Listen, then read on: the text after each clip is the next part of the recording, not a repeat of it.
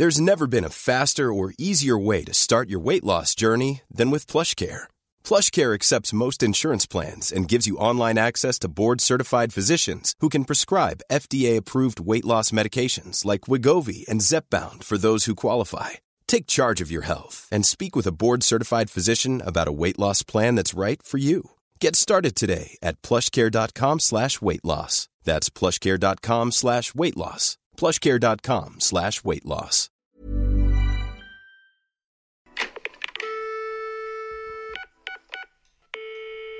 Hello et bienvenue dans la partie 2 de l'épisode Les questions que les femmes n'osent jamais poser aux hommes. Si vous n'avez pas vu la partie 1, je vous conseille vraiment d'aller la voir puisque je vous introduis Hugo et Julien qui répondent aux questions. Ces deux hommes de 38 et 39 ans qui sont mes amis, qui répondent vraiment de façon hyper honnête et euh, sans langue de bois, on va dire, avec un maximum de sincérité. Donc vraiment, c'est idéal si vous avez déjà écouté la première partie. Si vous ne l'avez pas encore fait, c'est l'épisode qui est juste avant. Donc n'hésitez pas à aller l'écouter.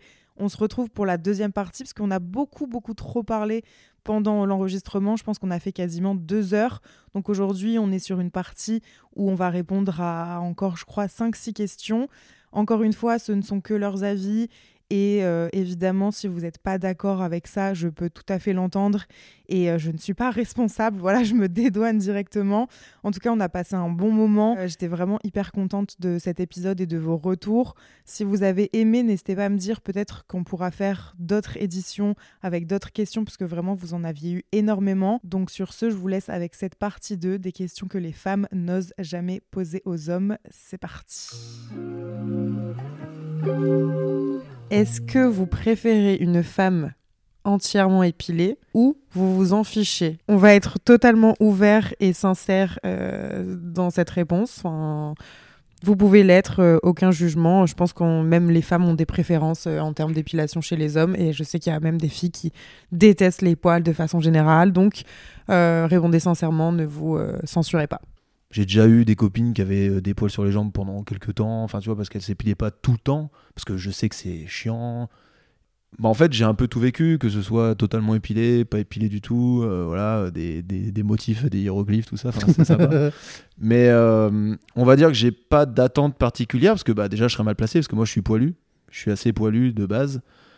J'essaie de faire attention, mais c'est vrai qu'on est toujours confronté aussi à l'inverse, à celles qui ne veulent rien du tout, chez les hommes, ou alors celles qui justement disent putain si t'as pas de poils, euh, c'est que t'es pas un homme. Toi, ça fait trop euh, corps de gamin, je sais pas quoi. J'ai déjà eu ça. Pourtant, hein, les bodybuilders. Euh, non, mais oui, mais après, ça, ça, va peut-être pas plaire à tout le monde aussi que ce soit tout lisse. Donc, on va dire, je suis. Ça me dérangerait effectivement les longs poils sous les bras, tu sais, de... qui n'ont jamais été taillés. Après, une repousse. Moi, je, pense que je pense que c'est pas du tout le même point de vue d'un homme ou d'une femme. Moi, c'est clair que moi, j'ai peut-être un peu vieux jeu, mais moi, non, les poils, c'est net. Genre, euh, sous les bras, c'est mort. Euh, je peux. Je. Ah. Parce fait, moi, je ne suis pas trop fan de cette, euh, ce vieux débat de féministe. Ah, j'ai des poils, donc je suis une féministe. Non, pas féministe, même, même, même en traitant les poils. Donc, bref. donc, c'est juste moi. J'ai grandi comme ça. Déjà, moi-même, quand, quand mes poils commençaient à passer sous les bras, je, je les cachais parce que je n'aime pas ça. Donc c'est plus par rapport à moi. Donc je n'aime pas l'avoir euh, chez le sexe opposé. En fait, de plus en plus, euh, en dessous, enfin en dessous de la ceinture aussi, c'est, je peux plus euh, les poils plus trop. Il y en a bah, une petite repousse ou machin, c'est pas dérangeant, mais la touffe assumée, non, je peux pas. Et pareil, rédhibitoire, mais au possible, c'est la moustache et voilà. Alors, comme disait Hugo, moi, que la personne n'ait pas fait les demi-jambes, les jambes parce qu'elle n'a pas le temps, flemme, aucun souci. Les bras, tout ça.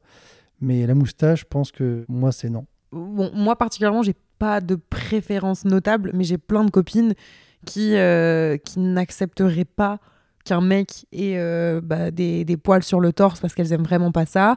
Et à l'inverse, il y en a qui n'accepteraient pas un mec complètement imberbe qui a pas de poils sur les jambes.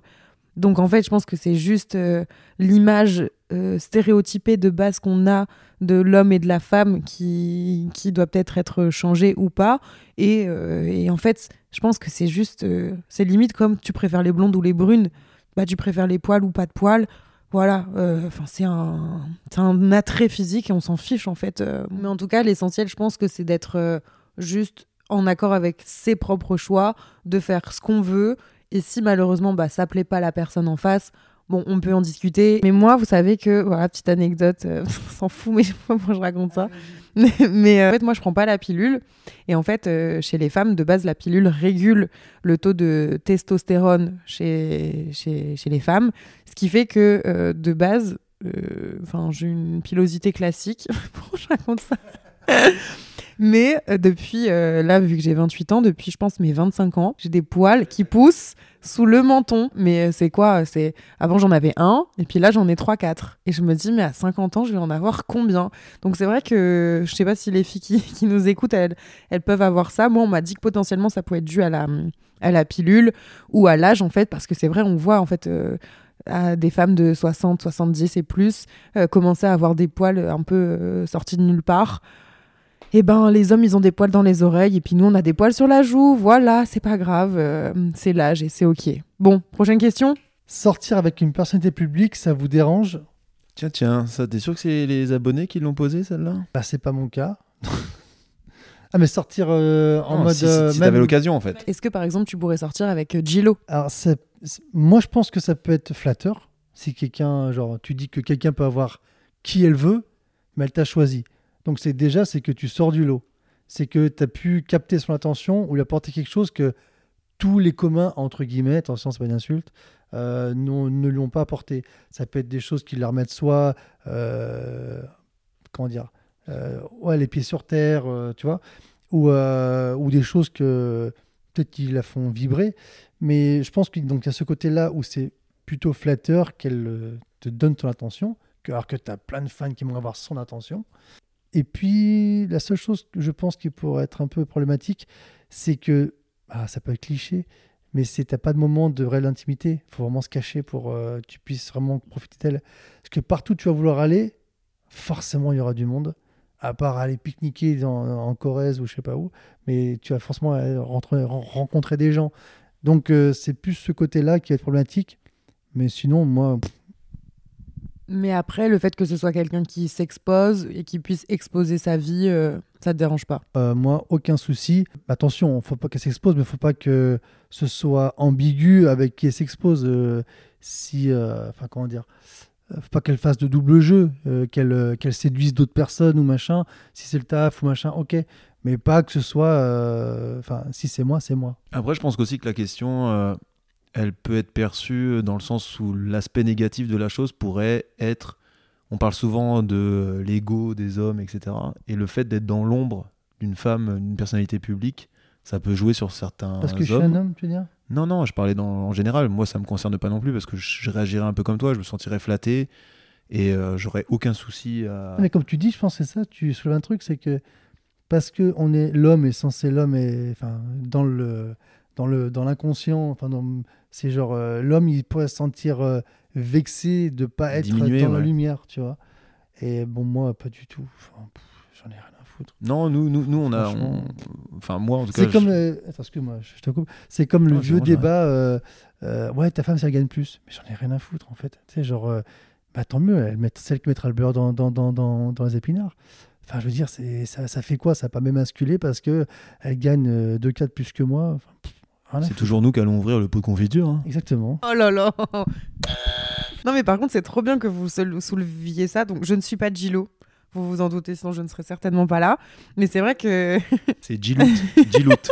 mais non, mais c'est vrai que moi c'est un sujet qui revient souvent avec les hommes. Je, vous en ai peut-être déjà parlé, mais où parfois j'ai l'impression qu'on me met sous, sur un piédestal, alors que moi pour le coup... Euh, j'ai jamais euh, enfin pris la grosse tête ou je me suis jamais euh, prise pour même pour une personnalité publique, j'ai du mal à le dire.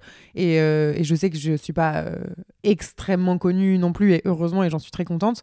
Mais pour autant, dans ma vie au quotidien, quand euh, le mec avec qui je, date ou que je vois se rend compte de l'impact de ma notoriété dans la vraie vie ou sur l'argent que je gagne ou sur mes... les...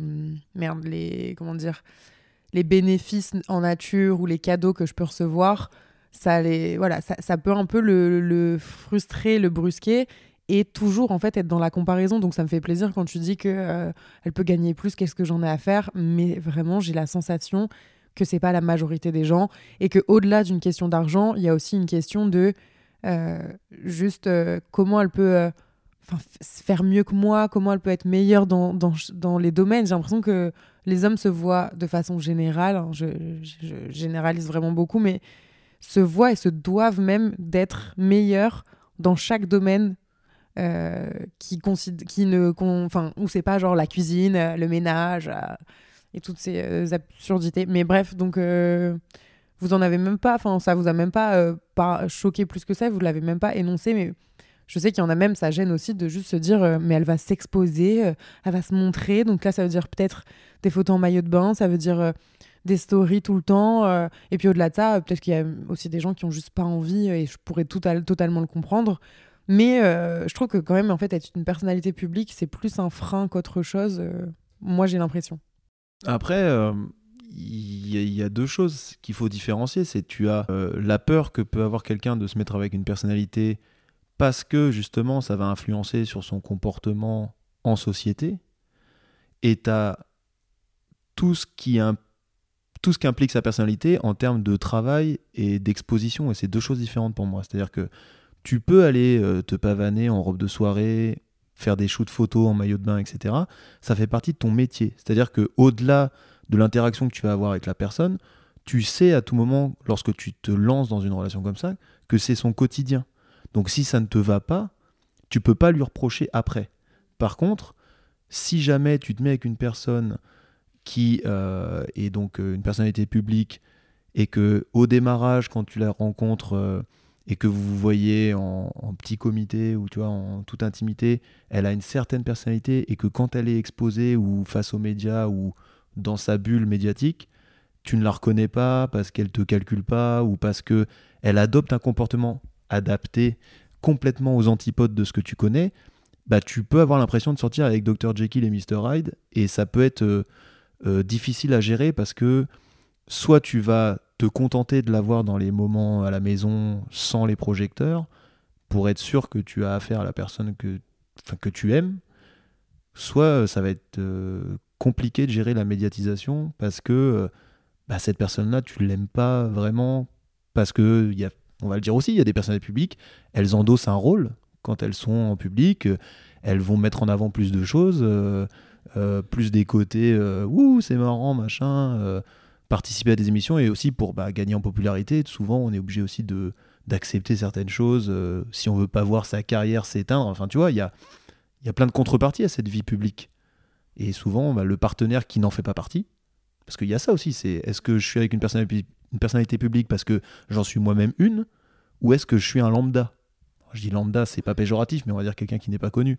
Si tu es toi-même connu, là, il y a l'ego de, de horrible. Genre, t'imagines? Alors, ah, pardon, juste en plus, s'il y a le rapport homme-femme, si toi, tu es une personne connue et que ta femme est plus connue que toi, genre, euh, je sais pas, Beyoncé et Jay-Z, c'est compliqué. Genre, euh, si toi là-dessus, tu n'arrives pas à faire euh, ce qu'il faut. C'est encore une question d'ego, là. Hein, oui, voilà. Mais... Ah ouais, ouais, non, mais moi, je me verrais pas du tout justement avec quelqu'un qui fait le même métier que moi et qui aurait plus ou moins le même niveau ou un petit peu en dessous ou même au-dessus en fait moi de façon générale juste je me verrais pas avec euh, euh, quelqu'un qui crée du contenu aussi parce que effectivement il y aurait cette comparaison constante et en plus quand tu fais la même chose bah bah pourquoi moi ça marche pas alors que elle peut-être que moi je travaille plus qu'elle?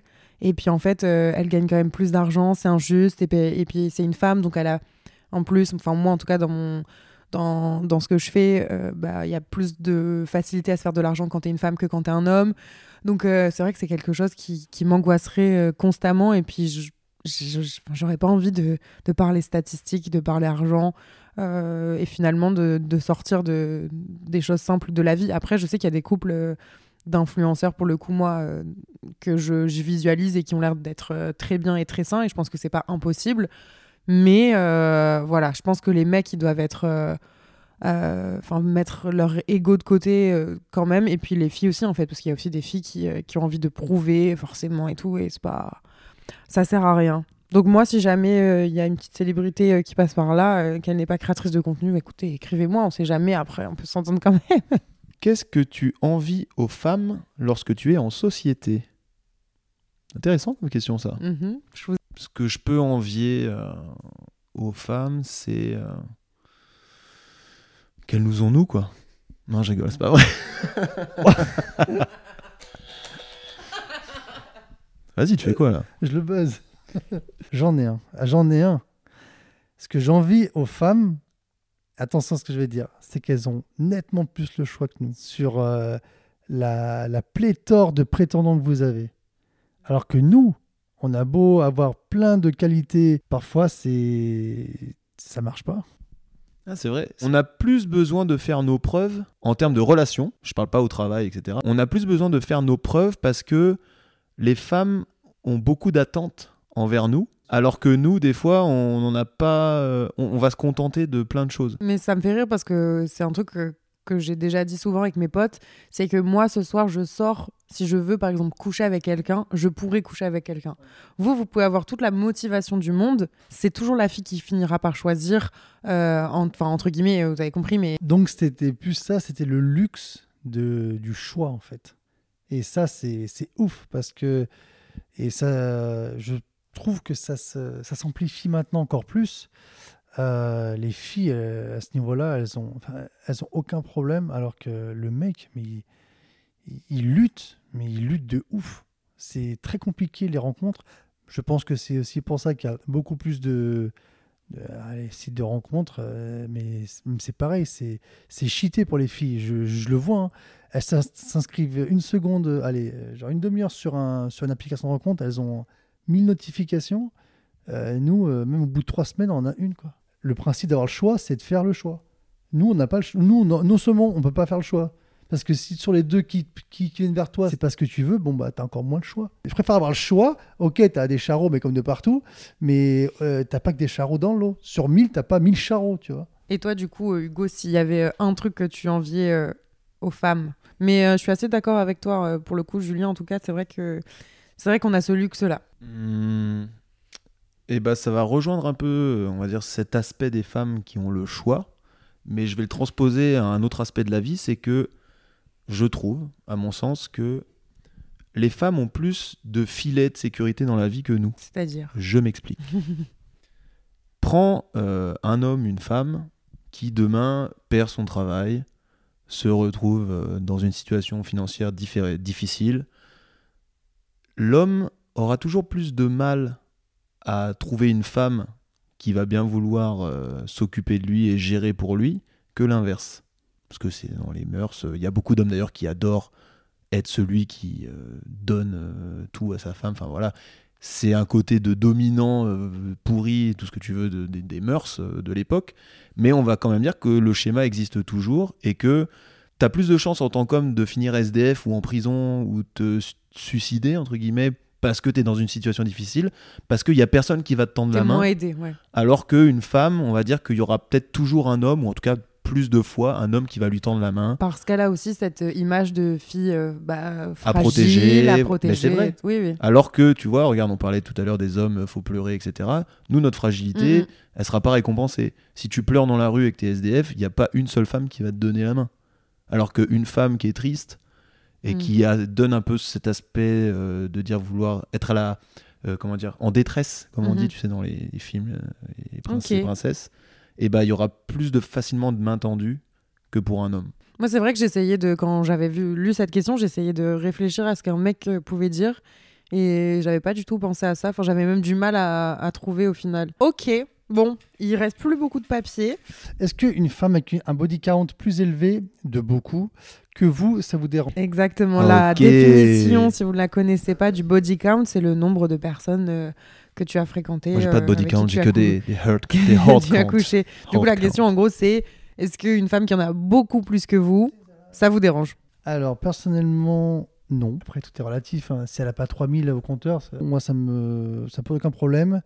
Sauf si elle fait pas la meuf.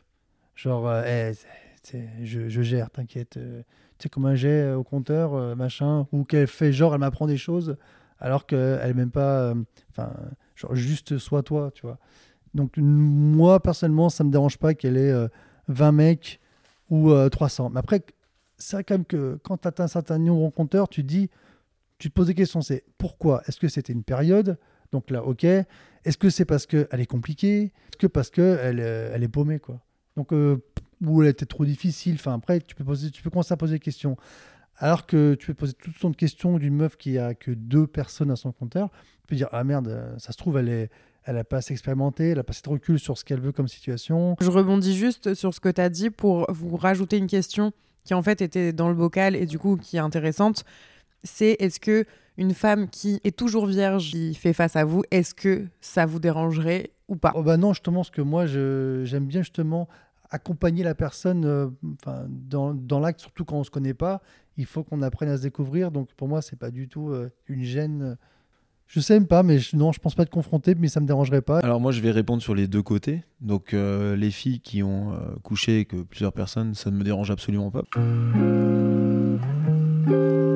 Parce que je suis pas resté à l'âge de pierre où c'était mal vu. C'est une femme qui couche avec beaucoup de mecs. Alors, sans. Euh, c'est au-delà de dire qu'elle en a plus que moi. C'est juste une femme qui assume sa sexualité, ses envies. Je trouve que c'est normal.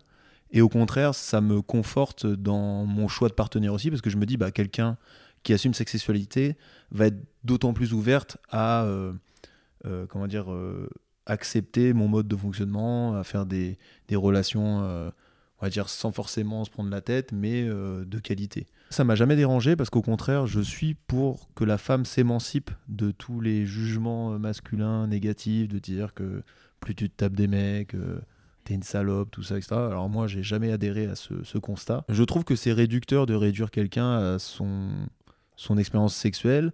Alors, je peux comprendre euh, quand Julien il dit oui, si elle couche beaucoup avec des garçons, est-ce que c'est parce qu'elle a un manque à combler? Tu vois, ça peut être aussi d'un recours psychologique.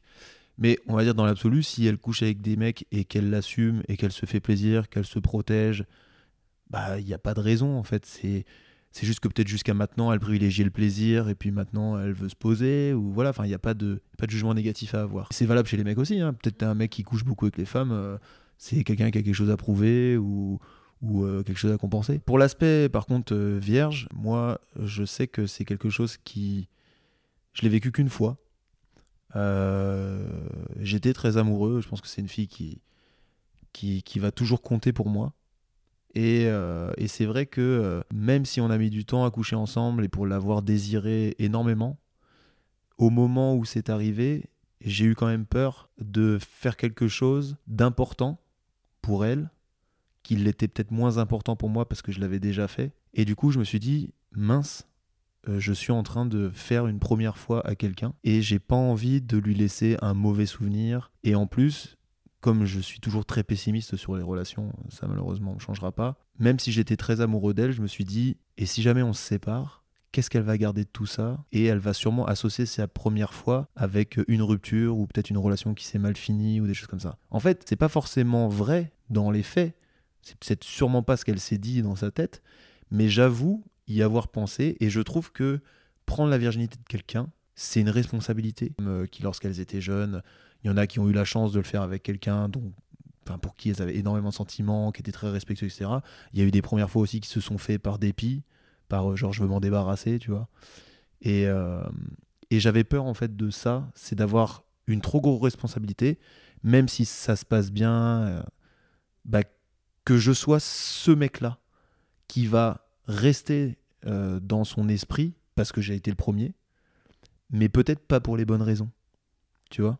Alors, moi, attention, moi, c'est là où euh, j'apporte un peu euh, ma négativité. Hum, ok, c'est bien, tu, sûr que tu prends quelque chose de particulier à, la femme, mais par contre, moi, je trouve qu'il faut vraiment désacraliser ce, ce, premier acte parce que c'est une pression euh, que les filles se mettent.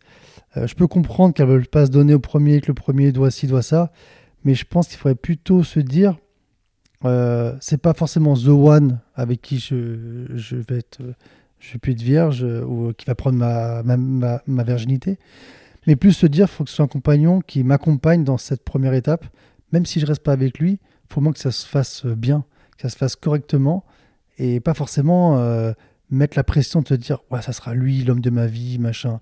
Du moment que ça se passe bien, que la personne est bienveillante euh, lors du premier acte et qu'il te met en confiance, qu'il te met à l'aise, qu'il te, qui te rush pas, qu'il te, qui te force pas, qui te brusque pas, même si ça peut se finir dans trois jours, une semaine, un an, deux ans, en fait, c'est du moment que ce premier acte a été consenti et, euh, fait dans, dans une manière euh, euh, douce, respectueuse, ben, finalement, qu'est-ce qu'on s'en fout que la personne X, Y te, te, te l'ait prise, cette virginité, tu vois?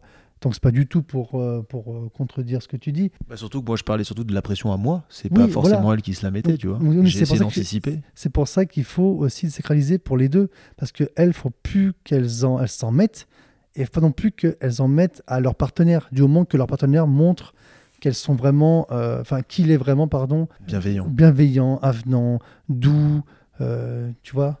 Et du coup j'ai une question pour toi, Ticia, pour enchaîner. Mm-hmm. Est-ce que tu penses qu'une fille vierge préférera faire l'amour avec un homme vierge pour, entre guillemets, passer l'étape à deux, ou qu'il n'y a vraiment pas de d'attente de, ce côté-là et il n'y a pas de meilleure façon, de meilleur moment ou de meilleur partenaire entre guillemets?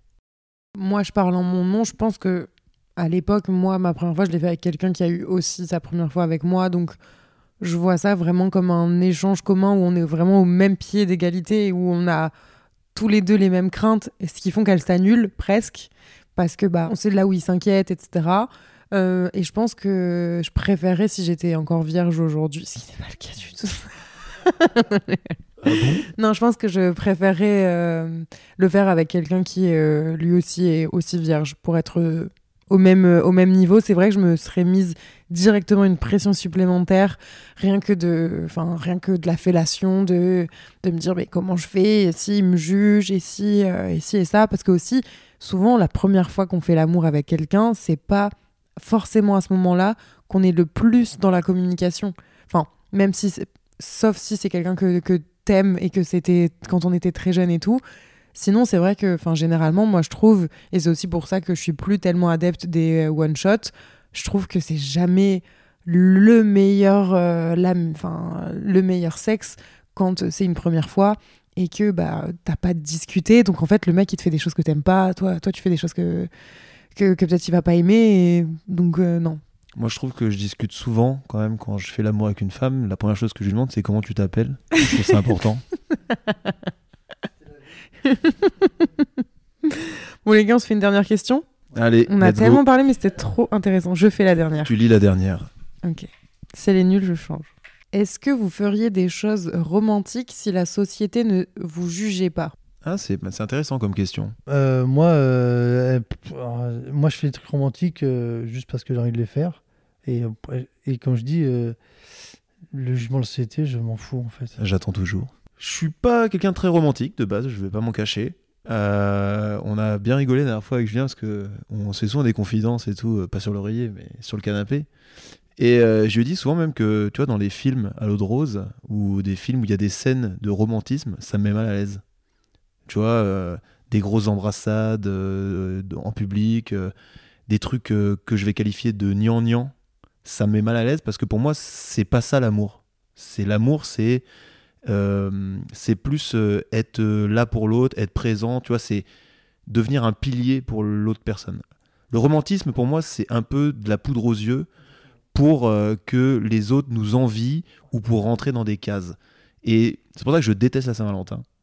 Pour moi, c'est que pour acheter des chocolats. Enfin, c'est hyper commercial. Et souvent, des couples qui vont se foutre sur la gueule toute l'année, ils vont dire ah on est à Saint-Valentin, ils vont prendre en photo des trucs, oh c'est génial, trop bien, on s'aime et tout. Et le reste de l'année, ça va être euh, des portes euh, dans le nez, des trucs comme ça. Non, mais c'est pour imager, mais c'est un peu ça. Je trouve ça hypocrite en fait.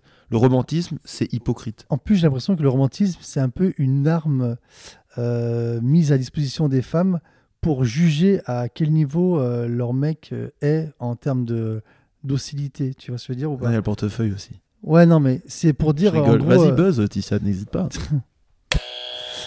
si je pourrais en fait, c'est savoir ah bah en gros c'est des témoignages qui montrent à quel point bah, leur mec est vraiment accroché et ferait tout n'importe quoi pour dire euh, moi je suis quelqu'un qui je peux être romantique mais quand je suis romantique c'est vraiment euh, donc spontané Et c'est des choses. Enfin, c'est pas tout le temps, parce que quand c'est trop, je trouve que ça perd un peu justement de son romantisme.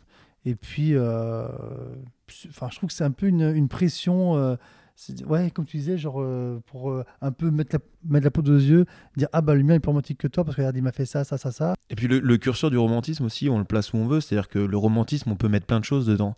C'est pas que les fleurs, c'est pas que les restos, c'est pas tout ce que, entre guillemets, on, on voit à la télé, euh, cette espèce d'atmosphère où on a l'impression que c'est féerique et tout. En fait, non, c'est pas ça. Je pense que le romantisme, si on devait revenir vraiment à l'origine du truc, c'est connaître sa partenaire, pour savoir ce qu'elle aime et avoir des petites attentions de temps en temps. je... Ouais, je pense que c'est être euh, attentionné en fait qui est plutôt être attentionné, bienveillant, euh, être là pour euh, la supporter, tu sais, genre dans ses moments difficiles, etc., les épreuves. Par exemple, moi, je préférerais dix mille fois, si j'étais une femme, avoir un homme qui va se décarcasser pour moi si je suis en galère. Par exemple, je suis en panne sur la route, il vient me chercher, il, il met son travail en stand-by, etc plutôt que un mec qui m'offre des fleurs euh, tous les vendredis, euh, mais de l'autre côté qui me trompe, tu vois.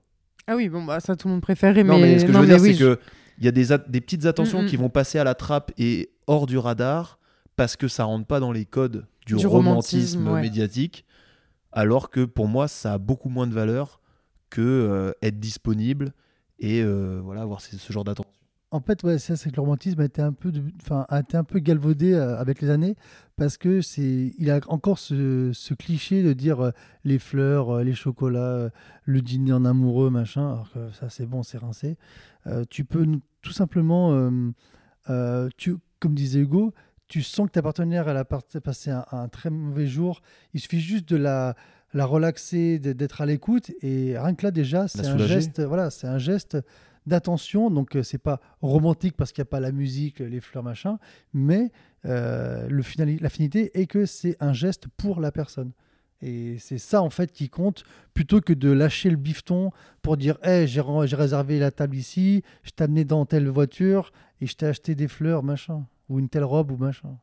Finalement, le plus beau des romantismes, c'est de savoir capter euh, les, les, choses qui vont pas chez l'autre et d'être à l'écoute. Je pense que la plus belle qualité d'un homme aujourd'hui, c'est sa capacité à écouter euh, sa partenaire et à capter ses envies, ses besoins et de la soulager quand elle bah voilà ça va pas et au lieu de lui offrir des des paillettes qui au final ne la rendront pas plus heureuse parce que souvent les gens ils ont des difficultés par leur quotidien.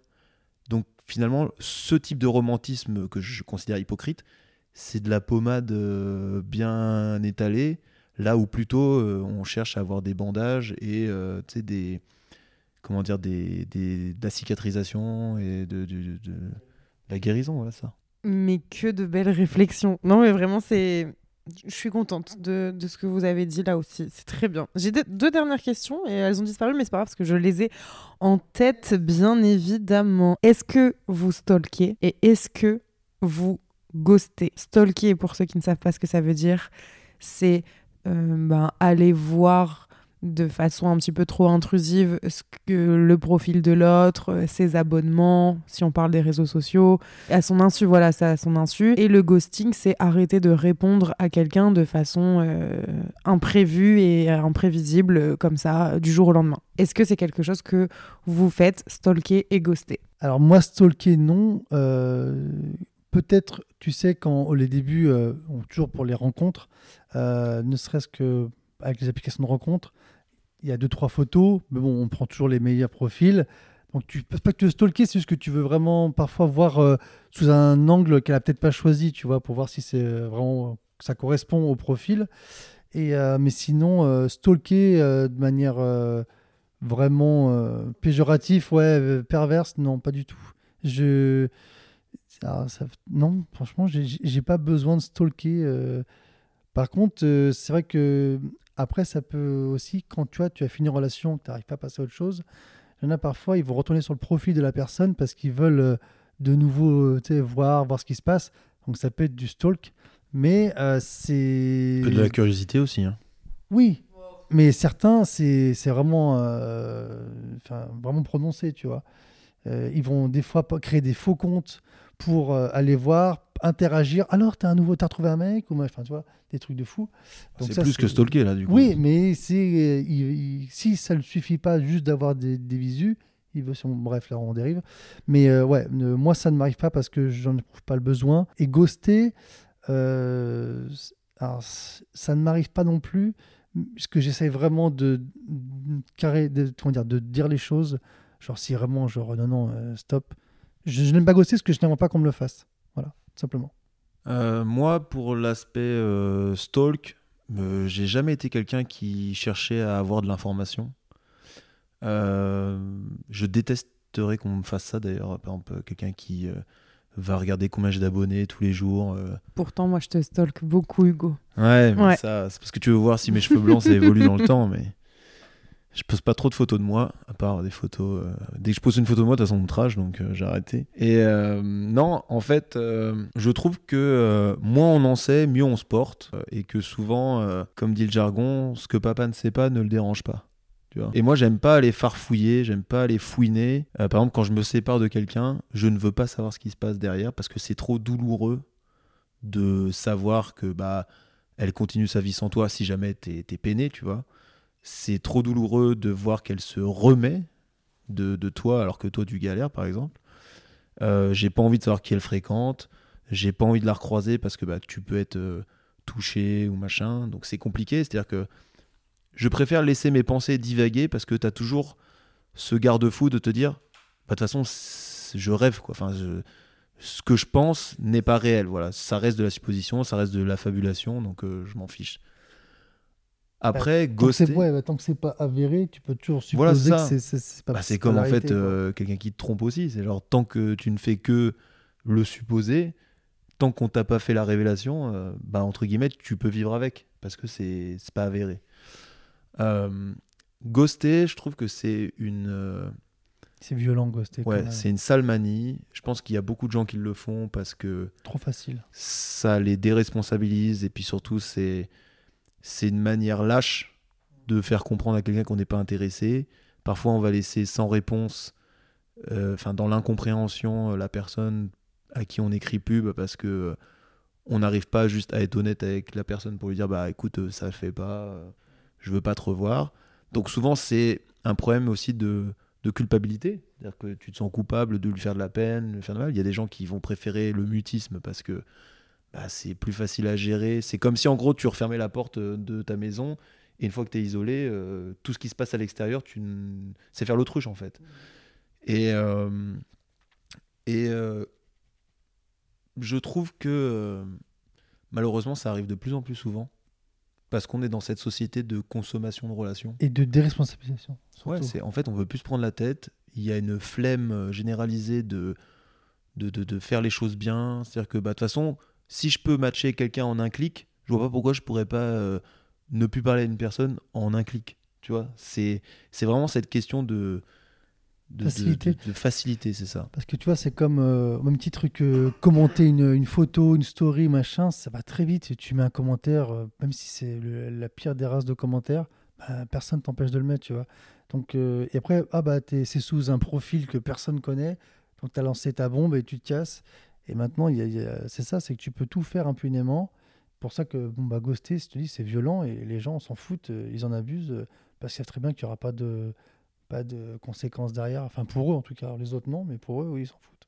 Après, il y a ceux qui vont pas ghoster, mais mettre fin ou en tout cas bloquer les personnes ah, qui mais te le, harcèlent. Le, blocage, ça, c'est encore pire. C'est tu te remets en mais Des fois, tu t'es es bloqué parce que euh, la personne te harcèle tous les jours.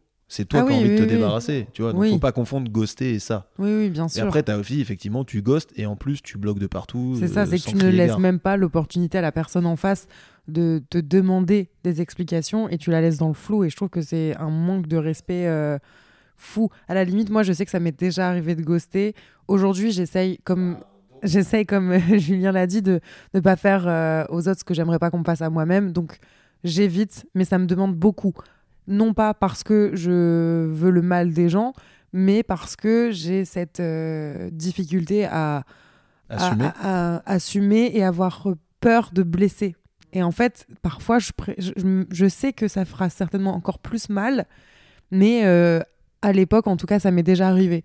Aujourd'hui, ça m'arrive plus. Là, euh, il y a quelques mois, j'ai dû dire à un garçon qu'il fallait qu'on arrête, alors que je sais pertinemment qu'il n'y voyait rien. Et, ben... regarde, aujourd'hui, on fait un podcast ensemble. Parfait. non, c'est débattoir. Mais. Mais euh... Tu me ghosterais pas, je le sais. j'ai pas encore goûté au fruit défendu. non, mais voilà, j'ai dû lui dire et oh là là, mais j'aurais tellement préféré le ghoster à ce moment-là. Moi, dans, dans ma sensation, c'était horrible. Vraiment, j'ai envoyé le message, le fameux message qui est dur à envoyer, et j'ai jeté mon téléphone en mode ah, non, oh là là. Finalement, euh, en plus, je me suis rendu compte aussi, c'est que quand tu es vraiment sincère et que tu le fais avec bienveillance, les gens, bon, ils peuvent être touchés dans leur ego et donc t'envoyer un petit pic à la limite, mais sinon, euh, leur retour est toujours hyper positif. Et moi, je sais que ça m'est déjà arrivé de me faire. Euh, enfin, pas quitter, mais qu'on me dise en fait non, ça n'ira pas plus loin entre nous.